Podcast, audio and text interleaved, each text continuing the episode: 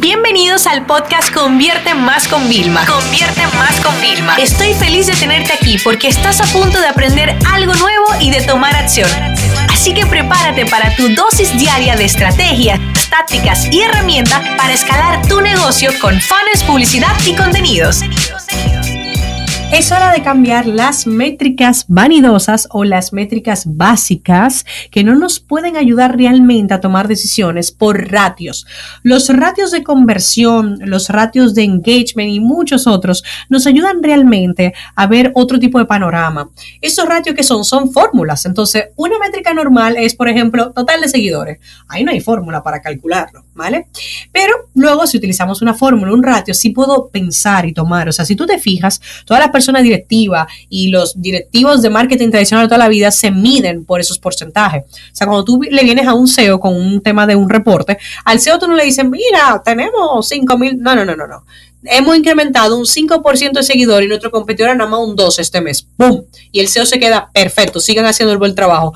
Al SEO no le da tanto igual el tema de la cantidad, sino el tema del crecimiento y el ratio. Entonces vamos a ponerles algunos ejemplos, ¿ok? Miren, a partir de ahora yo les voy a dar muchas ideas para que ustedes se abran la mente y digan, no, no, Vilma, yo tengo que tener un reporte nuevo, o sea, yo tengo que ponerme a medir mejor y gracias. No me hables del total de reproducciones que tienes, por ejemplo, en YouTube, en tus videos de Facebook. No, no, no, no, no. Háblame del ratio de retención. Señores, miren, yo hacía vídeo largo porque yo creía que no, que había que compartir. Incluso por eso amo este podcast porque son contenidos de verdad de pocos minutos, pero de mucho valor. Yo valoro mucho el tiempo de la gente. ¿Ok? Entonces, cuando me está analizando el chico de YouTube, me dice, Milma, es que no lo puedes hacer más largo porque tu media de, de, de retención es tantos minutos. Y yo, ¿qué? ¿Cómo puede ser? Y yo habiendo hecho todo ese contenido. Entonces, no da igual el número de producciones, lo que importa realmente es el ratio de retención, 6%, 7%, y saber en cuántos minutos es la media. ¿Ok? Así que a partir de ahora, please, mírame esa métrica. Luego, no me hables del total de seguidores, como te dije al comienzo. Háblame del aumento de nuevos seguidores que tienes cada mes. Esa es la métrica realmente importante que debemos tener en cuenta para nosotros tomar decisiones. O sea, es decir, si en un mes nada más hubo un 0,5% aumento, algo pasó. Algo hicimos mal que tenemos que mejorar. Pero por el número de seguidores, yo digo, ah, no, tengo un millón, punto doscientos mil. Parece que estoy bien, pero realmente no, porque mi crecimiento está estancado. Eso es para que vea la diferencia, ¿ven? No me hables también, ah, bueno, yo tengo un millón de seguidores. ¿Y? No, háblame del engagement rate, es decir, de todos los seguidores que tú tienes, ¿ok? ¿Cuál es el porcentaje que realmente interactúan contigo? Un 2, un 3, porque yo sí te voy a contratar, no me rijo por los seguidores que tienes, me rijo por tu ratio de engagement, ¿ok? Y las agencias cada vez miran esto. Luego, no me hables de, ay, vendimos tanto. No, no, no, no. Háblame cuál fue la media, el average order value de cada orden. Y el lifetime value, es decir, cuánto suele gastar una persona que compra en tu negocio, porque eso es lo que a nosotros nos dice. Si el average order value es bajo, a ti te dice, no, no, espérate, espérate, tengo que tomar una decisión, tengo que hacer algo para que la gente pues gaste más, porque si no mis costos están muy bajitos, ¿ok? Luego, además, hablando eso de ventas, o sea, yo te puedo decir, no, no, yo facturo este mes medio millón de dólares. Y tú dices, wow, o sea, pero tú no sabes si yo gasté 499 mil dólares, ¿ok? Entonces todo suena muy bien de forma vanidosa, pero la realidad es otra por detrás. Por eso tenemos que también bien en cuenta las fórmulas y los ratios, ¿bien? Luego, no me hables de, ay, conseguí eh, mil me gusta en un post y 20 comentarios. No, no, no. Háblame del engagement rate de ese post, porque cuando yo tengo que tomar una decisión de mi plan de contenido y yo veo que el post de las quotes tiene un 10% de engagement y el post de trabajo nada más tiene un 1%, a mí me queda claro que yo tengo que tomar una decisión. Pero yo por el número de likes no me puedo solo regir. Yo tengo que tener los ratios de engagement de cada post, ¿ok?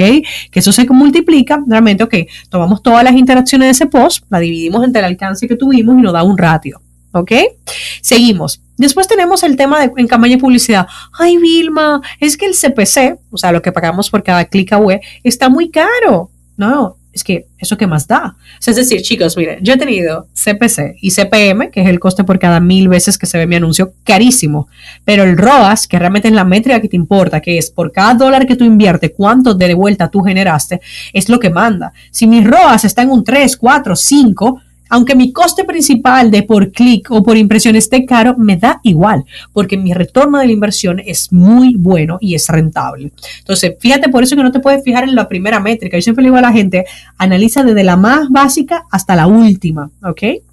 Luego también, por favor, no me hables de, ay, tuve 100 mil visitas en mi blog. No, háblame del ratio de conversión.